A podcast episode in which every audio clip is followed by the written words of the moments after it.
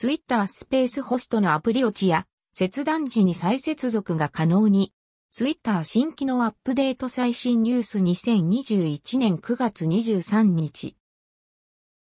Twitter スペースでホストが落ちた際など、再接続が可能になったとのこと。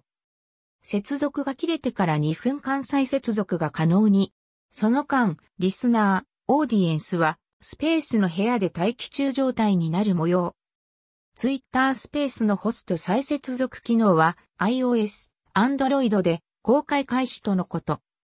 新機能やアップデートが公開された際も、なかなか反映しないこともあるので、しばらく様子見しましょう。念のためツイッターアプリは、最新版にアップデートを、アップデしなくても反映する新機能もありますが、